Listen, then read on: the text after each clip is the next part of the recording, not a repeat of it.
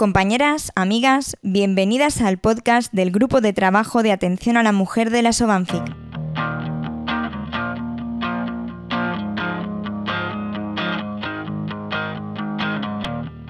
Tradicionalmente, la ciencia y la investigación se han centrado en la salud del hombre. Ya es hora de que hablemos de la salud de la mujer.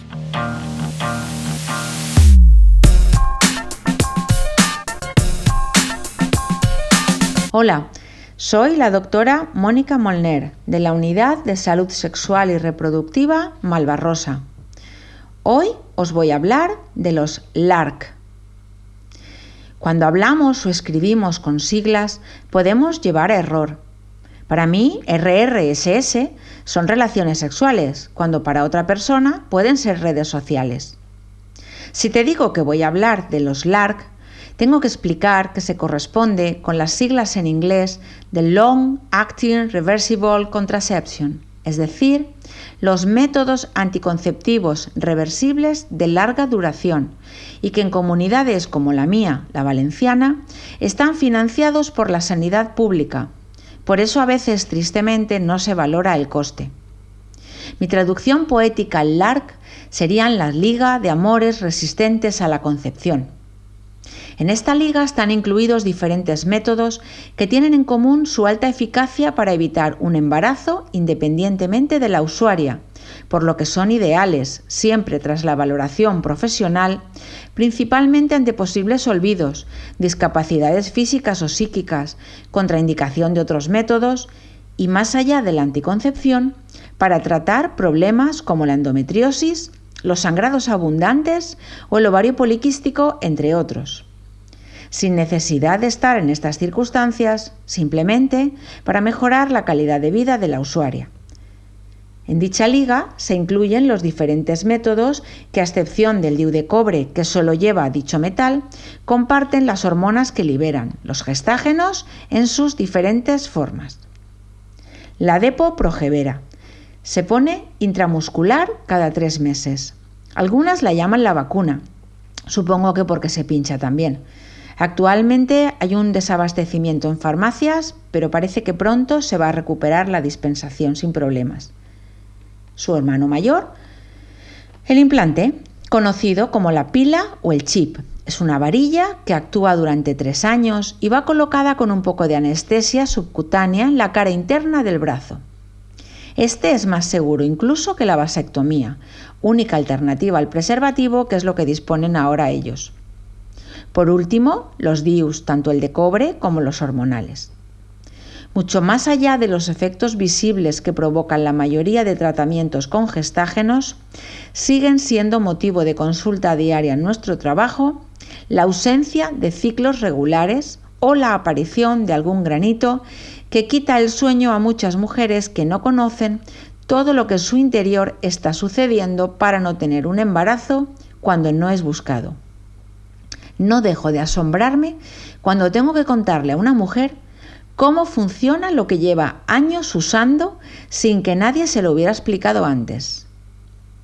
La misión principal de los dos primeros, de poprogevera e implante, es impedir la ovulación. Así, si no hay pelota, por muchos jugadores que haya en el campo, no puede haber ni canasta ni gol. Este efecto sucede mientras el anticonceptivo anticonceptivo está en acción.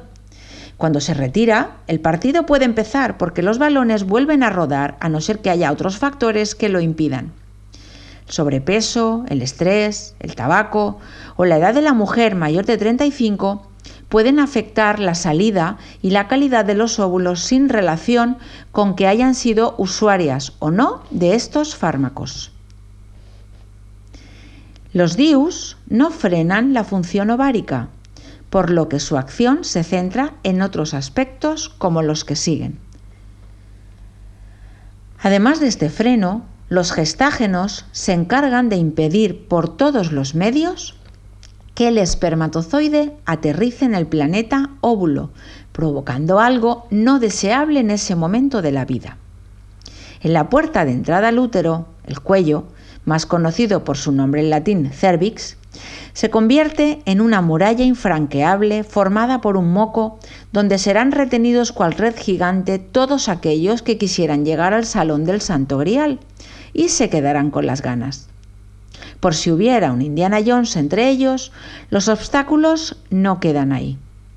Los gestágenos interfieren también con un proceso fundamental imprescindible para que se produzca la fecundación, denominado capacitación espermática, y que engloba una serie de cambios que precisan los espermatozoides para llegar a su destino y que se producen a lo largo del tracto genital femenino o en el laboratorio en el caso de técnicas de reproducción asistida.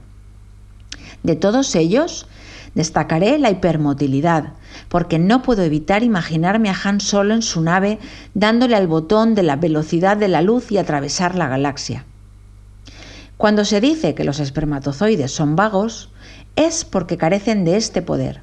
Se quedan en la puerta sin poder tocar ese botón. Si estuviéramos ante un halcón milenario que consiguiera llegar a las trompas, los gestágenos se encargarían de disminuir los movimientos ondulantes de las mismas, que fisiológicamente intentan facilitar el encuentro entre espermatozoide y óvulo. En el caso de la depoprogevera y el implante, no va a salir ningún óvulo al encuentro porque se quedaron durmiendo en su casa, el ovario. Y con todo lo anterior, en la remota posibilidad de que todo fallara, el útero no tiene preparado un colchón donde se pueda acomodar el huevo. La pared está frenada y por ello, como no se desprende, no se producen sangrados. Dependiendo de factores como la grasa corporal, el uso de determinados fármacos, el tabaco, el estrés, el mismo método puede provocar patrones de sangrado diferentes, por lo que hemos de avisar que con la excepción de algunos tipos de DIU con menor carga de levonorgestrel, con los que los ciclos son más o menos regulares y con menor sangrado que sin ellos, el resto de gestágenos puede dar desde manchados irregulares a ausencia de menstruación sin ninguna repercusión en la feminidad ni en la fertilidad. A pesar de seguir escuchando eso de mi vecina se quedó embarazada con el DIU, la eficacia de los nuevos DIUs hormonales es superior a los de cobre y a no ser que lo expulses sin darte cuenta, algo excepcional, es muy complicado por lo expuesto que se produzca un embarazo, menos de una de cada 100. Y después de este repaso, lo más importante es recordar que cada mujer es un mundo y la recomendación de uno u otro método debe ser siempre valorada por profesionales de la salud que nos dedicamos a esto y seguir con los controles que te recomendemos para un disfrute de una tranquila travesía. Espero haberte ayudado. Un saludo. Si te ha gustado y no quieres perderte ninguno de nuestros podcasts, no olvides suscribirte a nuestro canal y seguirnos en redes sociales.